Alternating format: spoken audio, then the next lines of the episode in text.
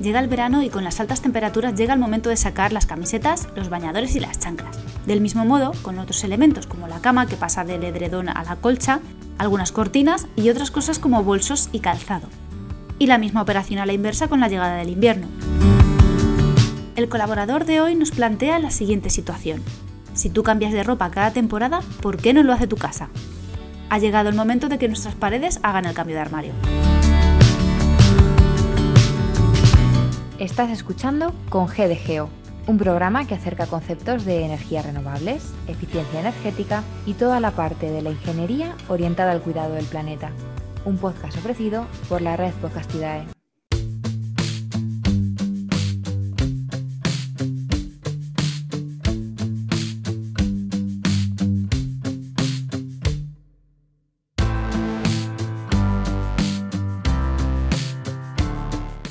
Problema del aislamiento térmico de las viviendas del actual parque de viviendas español, aparte de estimular la necesaria rehabilitación, ha despertado innumerables opciones de mejora en los cerramientos que nos protegen de las temperaturas externas. Soluciones que van desde el abrigo más básico con materiales aislantes hasta la creación de estructuras orientadas a la reducción de pérdidas térmicas y la eficiencia en el uso de la temperatura. Una de las soluciones más creativas que yo me he encontrado es la que contaremos hoy y a la que da pie el comentario inicial sobre el cambio de vestuario que todos hacemos con el cambio de estación. Hoy, en Conge de Geo, contamos con la presencia de Álvaro de Gracia Cuesta, ingeniero industrial por la Universidad Politécnica de Cataluña, doctor por la Universidad de Lleida, investigador de eficiencia energética en la construcción, padre, músico y marido a partes iguales. Álvaro presenta un modelo de pared dinámica que es capaz de comportarse de formas diferentes frente al cambio de las temperaturas exteriores. Esta idea se encuentra en líneas de investigación y funciona de esta manera. Sobre el funcionamiento básico de la pared dinámica, la pared consiste en una cinta transportadora que envuelve la capa aislante de la pared, con la particularidad que en una de las dos capas, en una de las dos caras, contiene material de cambio de fase encapsulado en tubos que pueden ser, por ejemplo, de PVC.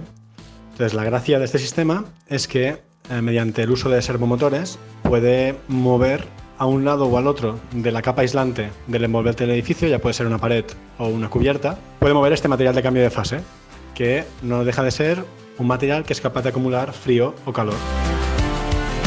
El funcionamiento de este sistema pues eh, vamos a exponer el material de cambio de fase, es decir, esta batería de calor o de frío en invierno, en las horas solares, mirando fuera de la capa aislante para que la radiación solar pueda cargar esa batería, ese material de cambio de fase fundiéndolo, y cuando esté fundido lo moveré hacia la parte interior del envolvente, de la pared o de la cubierta, haciendo así que disipe la calor hacia adentro.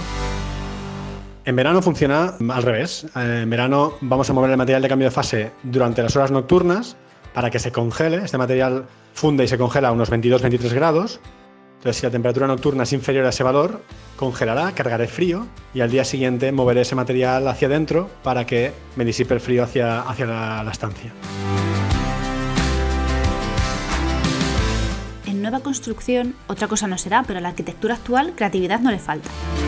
Las actuales herramientas de diseño y alternativas decorativas permiten acabados como este que nos cuenta.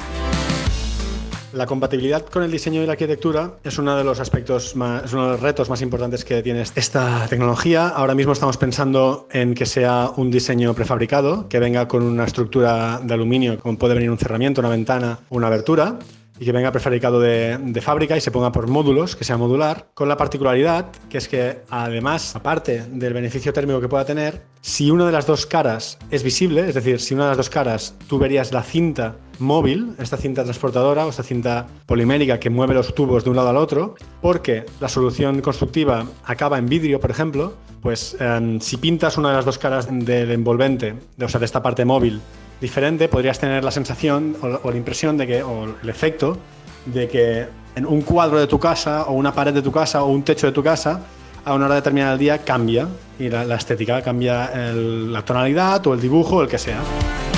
Ya puede ser para la parte interior, que tendría efecto estético pues, de acabados interiores, como al exterior, pues si por ejemplo queremos adaptar un anuncio eh, según la hora determinada del día.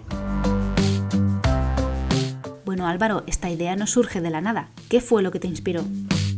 La idea viene inspirada por muchos años trabajando con material de cambio de fase utilizado en la, construcción y ver las limitaciones que ha tenido. Nosotros hemos intentado, hemos testeado en una planta experimental que tenemos aquí en la Universidad de Lleida, que es una planta única en el mundo con 23 casas de 3 metros por 3 metros por 3 metros. Hemos testeado varias soluciones con material de cambio de fase para aumentar la inercia térmica del edificio. Y veíamos eso, que si lo dejábamos quieto el material de cambio de fase, en invierno no funcionaba, no se podía ciclar, no podíamos cargarlo. Y en verano solo lo cargábamos si hacía mucho frío, o sea, si bajaba mucho la temperatura por la noche. ¿Por qué? Porque el aislante nos privaba que el sol cargara el material de cambio de fase en invierno y el aislante nos privaba a que el frío nocturno pudiera solidificar el material. De ahí la idea a moverlo, a, poder escoger si estoy delante o detrás de, esa, capa aislante para poder facilitar el ciclado de este, de este material de cambio de fase, tanto para calefacción como para refrigeración.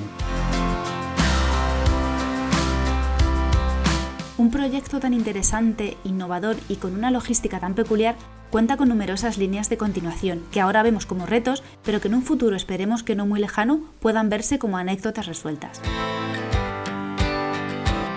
Referente al estado actual de la tecnología, pues la tecnología ha estado validada con modelos numéricos, o sea, hemos hecho una prueba de concepto basada en modelos numéricos validados de volúmenes finitos tanto para verano como para invierno, y hemos desarrollado un control inteligente basado en previsión meteorológica.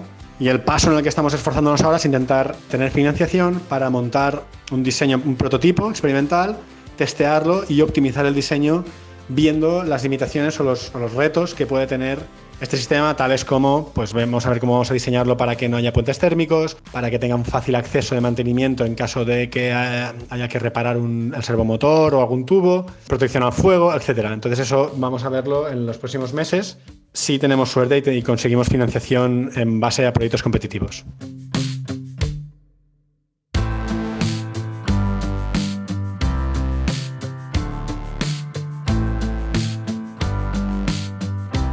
Episodio de hoy las paredes son las reinas de la escena. Como el aislamiento térmico está ya muy divulgado por las empresas del sector, me he decantado más por la inteligencia artificial para la recomendación bloguera. En el proyecto de Álvaro se presenta el trabajo de la pared a partir del juego de la captación de temperaturas de la parte exterior de la fachada, y el texto extraído de la web casadomo.com nos habla de los resultados de combinar la aplicación de una capa textil inteligente diseñada para su implantación en el interior de las fachadas, también a modo de moquetas u otros tapices, con el objetivo de servir de conexión para operaciones de comunicación, por ejemplo, o también de la gestión de la energía de hogares u otros espacios. El proyecto, bajo el nombre de Connecting Textiles, está encabezado por el Centro Alemán de Investigación de Inteligencia Artificial en colaboración con Physical System e Interactive Textiles, un texto que podéis leer completo en las notas. Nos despedimos con otra recomendación que como siempre viene de parte de nuestros patrocinadores, la web trabajamediambiente.com, el portal de empleo en el sector ambiental apto tanto para búsqueda como para captación. Muchas gracias Álvaro por contarnos tu trabajo. Nuestras felicitaciones desde aquí a ti y a todo el equipo tras esta pared inteligente.